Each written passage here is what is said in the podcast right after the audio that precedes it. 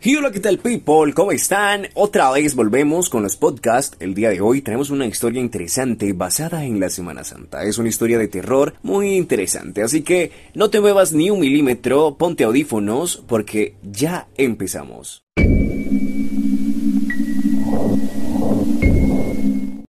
Dicen que durante la Semana Santa ocurren hechos inexplicables, algunos terroríficos y otros milagrosos. En mi caso lo único milagroso es que aún sigo con vida. Había estado investigando hechos paranormales desde hace un tiempo y quería experimentar en carne propia la experiencia. Se acercaba la fecha de Semana Santa y la vi como una oportunidad magnífica. También para desmentir eso de que a altas horas de la noche salen las ánimas, los demonios, el diablo, etc. Patrañas. Los viejos son muy creyentes de eso pero yo no creía mucho realmente. Como estaba en la ciudad trabajando, esperé hasta el miércoles de ceniza y aproveché los días libres para viajar a un pueblito de Córdoba. De esos donde los viejitos aún se sientan afuera a narrar cuentos de miedo y los nietos con los ojos desorbitados no pueden dormir después. Llegué un jueves santo por la mañana, me recibió la sabana abrazada por una espesa neblina y un silencio inesperado. Pensé que a esa hora ya la gente estaría de aquí para allá y de allá para acá, pero bueno, rápido me hospedé en un hotel en el centro del pueblo. Más bien era una edificación de esas que la vejez se le nota a leguas, de las primeras que se construyeron, patrimonio municipal. Lo importante es que iría a ver a un viejo cuentero, que decían era el hombre más viejo del pueblo. Él me diría cómo hacer para tener una experiencia paranormal y yo estaba decidido a hacerlo.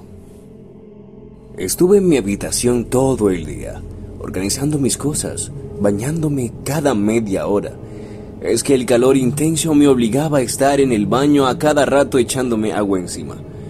El tiempo se me fue volando, ya eran las seis de la tarde, y tenía que estar en la catedral del pueblo a las seis y media. Así que agarré mi celular, mi billetera, me puse una gorra negra como mi vestimenta y salí para allá caminando. El sol se metía a mis espaldas y el manto oscuro de la noche se asomaba justo enfrente de mí. Las luces del pueblo se encendían a la par de mis pasos, y la gente se guardaba en sus casas como si se les hiciera tarde para hacerlo. Todos me miraban extrañados antes de cerrar las puertas. Frente a la catedral había un señor de pie.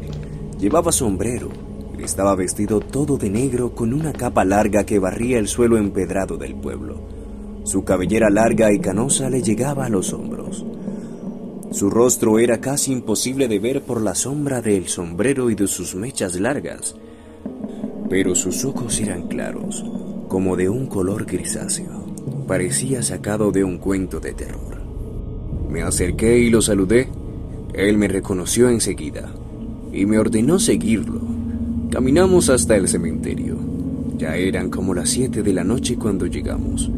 A pesar de ser un pueblito caluroso, al entrar a ese cementerio sentí la necesidad de abrigarme. El frío era pesado, pero no hice caso. Más bien iba pendiente de lo que me decía el viejo canoso. Me contaba que cada Viernes Santo a primera hora, o sea, al morir el jueves e iniciar el viernes, las ánimas del cementerio debían ser conducidas por las calles del pueblo por un hombre. Él lo había estado haciendo durante muchos años a cambio de favores. Me dijo que esa noche yo debía quedarme en el cementerio y sacar a pasear las ánimas. El señor me llevó hasta el centro del oscuro cementerio y una vez allí me indicó lo que debía hacer. Tienes que quedarte aquí hasta las 12 de la noche. Cuando las campanas suenen tres veces, tú dirás en voz alta, Ánima, síganme, y visitemos a los que osen perturbar las calles del pueblo con su presencia esta noche. Entonces caminarás a paso lento por las calles, pero no mires atrás. Por nada del mundo debes hacerlo.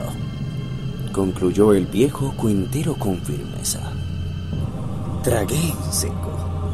Me daba un poco de terror todo eso pero también era lo suficientemente agnóstico para no temer y hacer lo que el viejito me indicaba. ¿Estás completamente seguro que quieres hacer esto?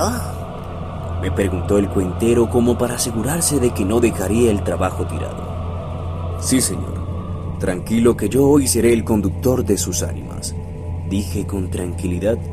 Lo cierto es que estaba todo menos tranquilo. El señor asintió y me dio la espalda para caminar hacia la salida. Dio tres pasos y sin voltear a mirarme volvió a hablar. Joven, recuerda no mirar atrás. No importa lo que oigas o sientas. Hay ánimas con malas intenciones por ahí. Y se marchó.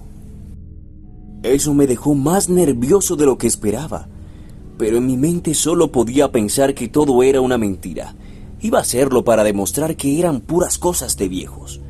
El lugar quedó en un silencio tenebroso. Me senté en el suelo y saqué mi celular para navegar por internet, pero me di cuenta que no tenía señal y peor aún, que faltaban cinco minutos para las doce. Pero si acababa de llegar y eran las siete, ¿cómo era posible que... No quise buscar explicaciones para eso. Sabía que no las encontraría y mínimo me iba a poner más nervioso. Cerré los ojos, inhalé y exhalé varias veces para controlar mi ritmo cardíaco hasta que las campanadas retumbaron en mis oídos, indicando lo que debía hacer.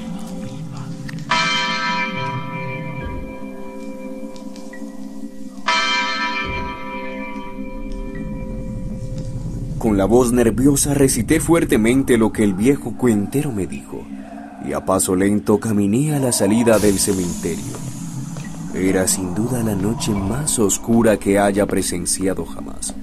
El silencio era tanto que podía escuchar el palpitar de mi corazón acelerado. Entonces empecé a escuchar pasos atrás de mí, voces, risillas, gruñidos aleteos y toqueteos en las puertas de las casas por donde pasábamos. El ambiente detrás mío se sentía tan pesado que me costaba siquiera poder voltear a mirar. Mi mente se repetía que no debía hacerlo. Así estuve caminando por todo el pueblo, hasta llegar a la calle más comercial del mismo. En un local había un espejo diagonal a la calle por donde iba caminando aunque llevaba la vista al suelo, no pude evitar mirar con el rabillo del ojo al espejo y darme cuenta de lo que había detrás de mí.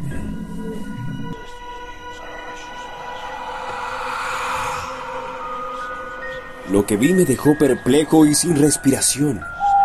Tras mí había una multitud de personas deformadas que le evitaban. A algunos le faltaban pedazos del rostro otros solo eran esqueletos y también habían pequeños seres de color oscuro que brincaban en los techos de las casas con pequeñas alas demoníacas. Todos me quedaron mirando con una sonrisa macabra. Sentí que me desmayaba lentamente y mi cuerpo se estrelló contra el helado asfalto.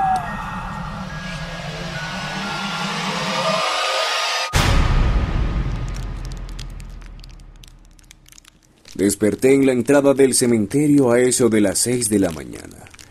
Ya el viejo estaba parado justo enfrente mío. Me dijo que tenía suerte de estar vivo, que mi alma pudo haber sido devorada por las ánimas y que no podía permanecer más en el pueblo, que tenía que irme inmediatamente y no volver más. Yo la verdad no volví jamás al pueblo, pero todas las noches Sueño que camino junto a personas sin rostros que siguen a un viejo vestido de negro.